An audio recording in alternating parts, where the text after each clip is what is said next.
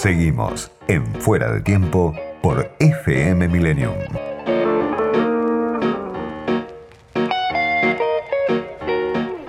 Del otro lado de la línea está Eduardo Levi Yeyati, que es ingeniero, primero que nada, escritor, economista y decano de la Escuela de Gobierno de la Universidad Ditela, el primer entrevistado, Levi Yeyati, de este ciclo en FM Millennium hace casi tres años. Eduardo, ¿cómo te va? Soy Diego Genut, gracias por atenderme.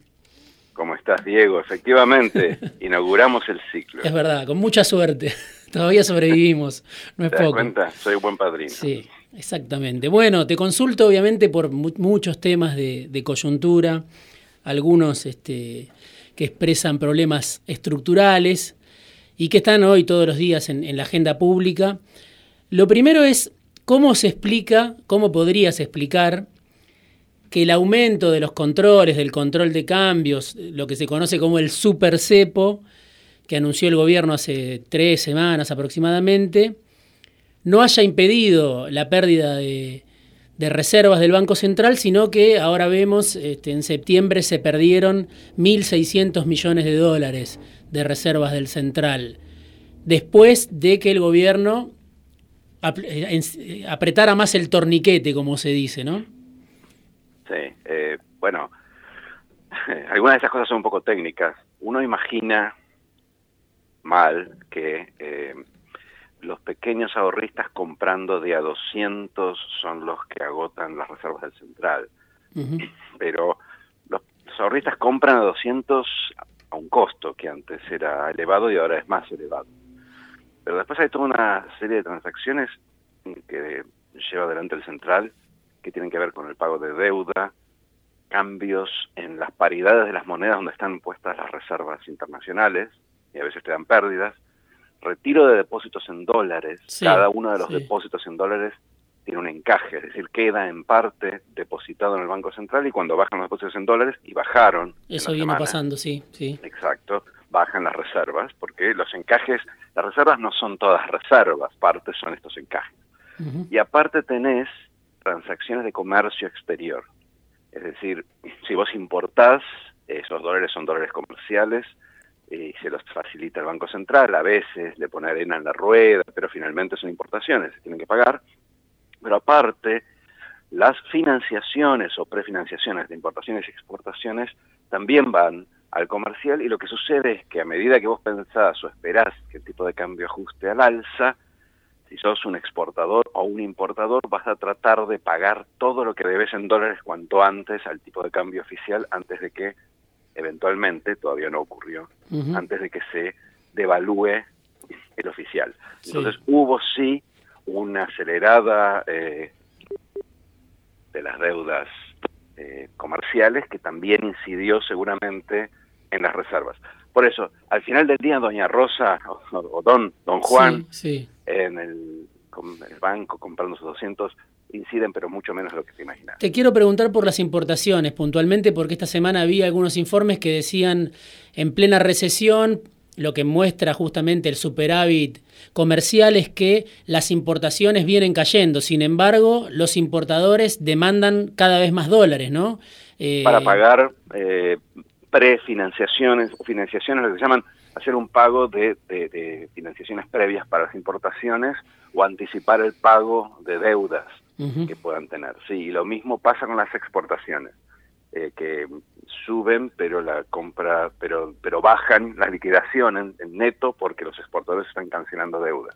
Sí. Sí, es, a ver, es, previs- es previsi- previsible y natural cuando vos pensás que el dólar puede pegar un salto. Y la verdad, si me preguntás, los errores, el, error fundamental del gobierno con estas medidas es que son medidas que como no funcionan y se va pasando el tiempo, cada vez más en la, en la cabeza de los exportadores e importadores, pero también de la gente, cada vez más se acerca la posibilidad de que tengas que devaluar, a pesar de que no quieres hacerlo, para no pasarlo a la inflación, y entonces la expectativa de evaluación eh, inmediata del oficial va aumentando, y eso genera estos comportamientos especulativos que son totalmente naturales. Es el mismo comportamiento del tipo que se desespera por comprar sus 200 a principios de mes. Sí, eh, leía una nota tuya también unos días antes del control de cambios, este, que bueno, que prácticamente restringió mucho el, dólar ahorro y vos este, hablabas ahí, ¿no? Bueno, sin control de cambios también podemos ir a una eh, devaluación violenta, pérdida de reservas, es decir, algo había que hacer, evidentemente. Vos este, planteabas, si mal no entiendo, la posibilidad de un desdoblamiento cambiario, ¿no? Eh, con estas medidas que tomó el central, ahora que está tomando ahora de tratar de que el campo liquide, que aproveche una ventana para con una baja de retenciones, ¿esto puede revertir la situación y si no es así, ¿cuánto aguanta este esquema, digamos, con este, con este, con este nuevo paquete de medidas que conocemos ahora? Mira, la respuesta lamentablemente es no, no la va a revertir, hmm. eh, por dos razones. Primero, lo que está haciendo ahora el central es parte, es en alguna medida una devaluación encubierta. Es decir, vos, ¿cuál es tu problema? Los exportadores no liquidan porque anticipan un aumento del comercial, lo que acabo de decir antes. Sí. Entonces vos le decís, bueno, ok, vamos a hacer lo siguiente. Si yo te, pro, si yo te, cualquier cosa que te prometa ahora, como mi credibilidad es tan baja, no me la vas a, no va a tener ningún impacto, no me la vas a creer. Entonces sentémonos, decime, ¿a qué dólar vos liquidarías mañana cuánto? Y yo entonces hago que por un periodo ese dólar sea el dólar que te hace liquidar. Y ese dólar más alto puede producirse de dos maneras o devalúas transitoriamente el dólar para las exportaciones o modificas a la baja transitoriamente las retenciones. Y lo que creo que van a hacer es modificar a la baja las retenciones. Las modifican muy poco, así que no sé cuánto efectivamente van a, liquidar. Pero al final del día siempre las soluciones son alrededor de las mismas opciones. Y hacerlas de a poco y de manera desordenada termina siendo contraproducente. Porque al final del día vos lo que querrías decirle a esta gente es, bueno, este es el tipo de cambio más alto al cual te permito liquidar.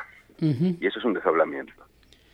Sí, la restricción externa, ¿no? Estamos hablando de eso, la falta de dólares, otros la llaman la falta de confianza, pero justamente esa expectativa de evaluación, la presión de algunos sectores que reclaman esa devaluación en un contexto en el que el dólar no está tan atrasado, ¿no? Este, vos sos uno de los que planteó cuando empezó este gobierno, bueno, no dejemos que el dólar se atrase. Hoy no pareciera que el dólar está atrasado. Digamos que está un poco atrasado porque tenés que poner en consideración las retenciones, ¿no? El dólar que vos mirás no es el dólar comercial per se porque las exportaciones tienen que pagar retenciones, sobre todo exportaciones incluso de baja competitividad como las industriales. Ahora, desde luego que no vale 130. Lo que yo intentaba hacer, intento hacer cada vez que explico esto a mis alumnos o en columnas de opinión, es remarcar que hay dos equilibrios del dólar, porque hay dos mercados. El dólar es la competitividad precio. ¿sí? Cuando hablas de atrasado o adelantado, estás hablando del precio relativo entre lo que producimos y lo que compramos afuera, es las importaciones y las exportaciones. Sí. Ese dólar Sí, puede estar un poco atrasado, 10%, no lo que no, no 80%. Ese es el dólar eh, comercial. El dólar comercial. Y después tenés que el dólar es un instrumento de ahorro, es un activo financiero. Y ahí el mercado te puede fijar ese precio de equilibrio casi en cualquier lugar, porque es una oferta y demanda, es el juego de la oferta y demanda, pero de manera instantánea. Si no hay nadie que venda, ese precio puede estar en cualquier lado. En cualquier lado incluso en lugares en donde te empieza a afectar el bienestar, digamos, la economía, la producción, la inflación, etcétera. Entonces, los bancos centrales generalmente tienen un problema, que es que quieren mantener el tipo de cambio financiero, el equilibrio financiero, cerca de lo que es el equilibrio fundamental, el comercial. En el caso argentino ese problema es mucho más amplio porque como no hay demanda estable de pesos, el equilibrio financiero está en cualquier lado. Entonces, en los años buenos, tipo 2016, cuando hay gente que quiere invertir en pesos para ganar con la tasa, tenés que estar comprando reservas. Y en los malos tenés que estar vendiendo reservas. Bueno, este año es un año malo, pero ya tuviste dos años malos antes. Entonces ya no tenés más reservas que vender.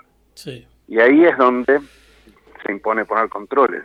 Pero los controles son simplemente para que el tipo de cambio de equilibrio financiero no termine distorsionando toda la economía. Ahora, el desdoblamiento cambiario que vos este, sugerís, este, y, no sos el único, obviamente hay otros economistas, vos mismo decís tiene algunos eh, obstáculos o contraindicaciones. Primero, eh, digo yo, entre en esa lista que, mencionás, el Fondo Monetario, que tiene una especie de, tutela sobre la economía argentina, que está viniendo a dar una misión del fondo, se opone. Por otro lado... No, no, para, perdóname que te interrumpa ahí. El fondo no se opone. En los estatutos del fondo dicen que no tolera tipos de cambios múltiples, salvo en condiciones muy excepcionales. Mm. Yo te diría, el fondo no va a ser un obstáculo para el desdoblamiento, en la medida en que sea explícitamente una solución transitoria, que debería serlo. O sea que el fondo no es una excusa, sigamos con la lista. bueno, porque vos lo mencionabas.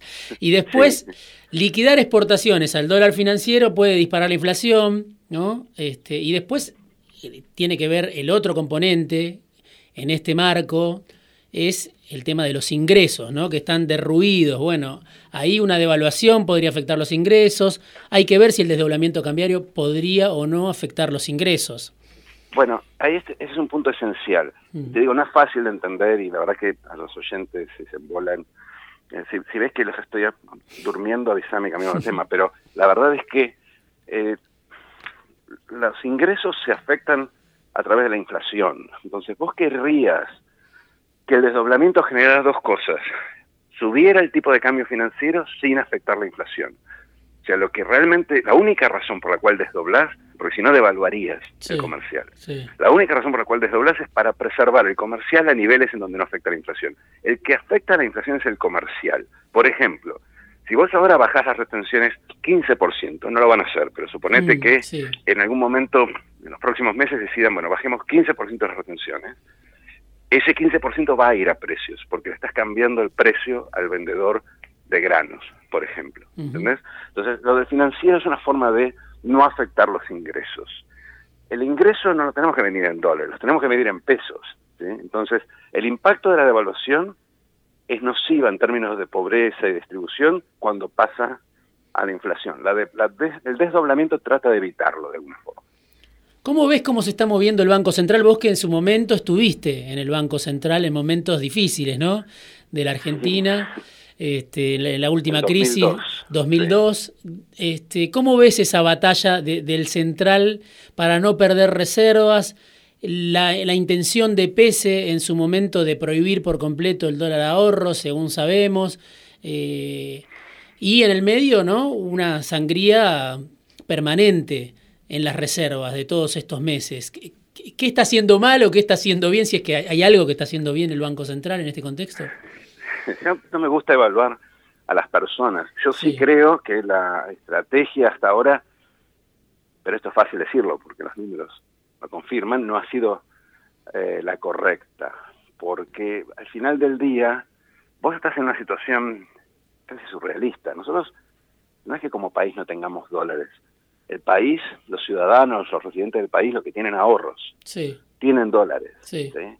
Y uno se pregunta, bueno, ¿a, qué tipo de cambio esos dólares serían reinvertidos en el país o traídos parcialmente? No te digo que vayas a invertir en pesos, eso de que tenemos que empezar a pensar en pesos y invertir en pesos eh, suena bien desde el punto de vista político, pero no va a suceder. Pero aunque un 1 o un 2% de esos ahorros empezaran a alimentar el mercado financiero, estabilizarías de alguna forma el tipo de cambio. Una vez que se estabiliza, después va bajando gradualmente. Y lo, todo lo que hiciste hasta ahora, pues cerrar las puertas de salida. Y si hay algo que no tenés que hacer si querés atraer capitales, es cerrar las puertas de salida. Entonces, hoy, por ejemplo, es más difícil que hace un mes eh, traer capitales, traer dólares a través del mercado paralelo. No del ilegal, del paralelo, contado con liquidación y el MEP. Cuando vos querrías facilitar que alguien que a 130, 140 seguro que va a la Argentina muy barata. Que venga e invierta a través del paralelo, ¿me entendés? Si vos no generas alguna oferta, no hay forma de que con este nivel de reservas el Banco Central pueda calmar los mercados. Y eso es lo que estás viendo ahora. Vos apretaste, espantaste la oferta, le cerraste eh, la puerta de entrada. Me parece que no se, no, hasta ahora no se perseguía ese objetivo. El objetivo fundamental era frenar la sangría de reservas, pero sabían que no iban a entrar de entender, mm. me parece que el error ahí es que no terminan de entender que el problema es menos de demanda que de oferta. Mm. O sea, vos no podés manejar, salvo que prohíbas el dólar, que elimines totalmente la convertibilidad del peso argentino, mm. que es muy complicado, sobre todo en términos de comercio exterior. Pero en la medida que quieras tener algún mercado, no podés tener un mercado que, en el cual solo la oferta venga de un banco central que no tiene reserva. Eduardo, esta semana también conocimos los datos de pobreza, que además sé que son, es un tema que también te, te, preocupa, y es como el reverso ¿no? de esta historia del dólar, de la restricción externa. El otro problema crónico que se viene acentuando en los últimos años y otra vez no volvemos a ver indicadores este, de los peores, de los últimos 15 años por lo menos, en pobreza, en desocupación. Veía que escribías este, en Twitter, el determinante principal de la pobreza es el ingreso laboral, ¿no? Eh, ¿Por qué marcabas eso? ¿Por qué te parece importante hacer ese zoom, digamos, sobre, sobre los ingresos de de la población asalariada, de los que trabajan, además es un mosaico muy, muy irregular, que también lo hemos charlado en algún momento, los trabajadores que están en blanco, los que están en negro, los cuentapropistas. ¿Por, qué, ¿Por qué decís el ingreso laboral es el determinante principal de la pobreza? Bueno, eh, lo primero que trato de hacer es eh, que entendamos bien qué es lo que estamos midiendo con ese número. Ese número surge de una encuesta, hmm. de una encuesta de hogares. Sí. Entonces, incluye también a los informales, incluye a todo el mundo, es como un mini censo. Y, cuando se le pregunta a la gente en todas partes del mundo, pero en Latinoamérica y en particular en Argentina mucho más, eh, se le pregunta ingresos laborales, ingresos por transferencias, tipo jubilaciones, aguache, etcétera, ingresos financieros, y si vos mirás, la mayor parte de los ingresos son laborales. Eh, la inmensa mayoría, pocos ingresos financieros, muy poca gente. No te olvides que las encuestas no capturan al 1% más alto en general. Entonces, tenés gente que ahorra, pero ahorra poco y poco en términos financieros. Entonces, ¿qué sucede? Si aumenta el desempleo, la pobreza aumenta, porque el tipo que eh, tenía empleo y ahora no lo tiene, cuando le preguntan sobre ingresos, dice cero este mes, no gané nada porque estoy desempleado, o porque soy un trabajador independiente y no tuve ningún, ningún conchavo, ninguna demanda. Y ese tipo es pobre estadísticamente. Entonces, ¿qué sucede? Cuando vos tenías 25% de desempleo en el 2002, con la vara actual te da una pobreza del 60 y pico por ciento, 60 por ciento. Y el año 2003, 2004, 2005 cayó dramáticamente. ¿Por qué cayó? ¿Por la UH? No, no existía. Cayó porque mucha de esa gente que antes tenía ingresos cero empezó a trabajar. Lo que vemos hoy en este número dramático, aunque calculo que va a mejorar un poco a futuro, es que mucha gente que venía trabajando dejó de trabajar. Y si mirás la distribución de las caídas, lo que ves es que en gran medida esto sucedió en lo que yo llamo el, 50% precario. Los trabajadores informales e independientes, sí. que vos ves la caída muy, muy brutal de la masa salarial de estos grupos, generalmente gente más pobre, más desprotegida y que a los cuales el gobierno no les puede llegar más que con el IFE.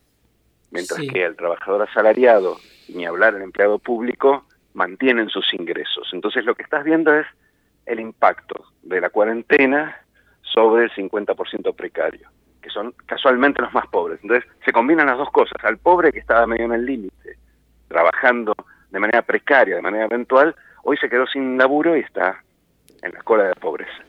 Eso domina, a mi entender, hay que ver los microdatos, pero eso domina, a mi entender, lo que estamos viendo hoy en esos números. Eduardo, te agradezco muchísimo este rato en Fuera de Tiempo.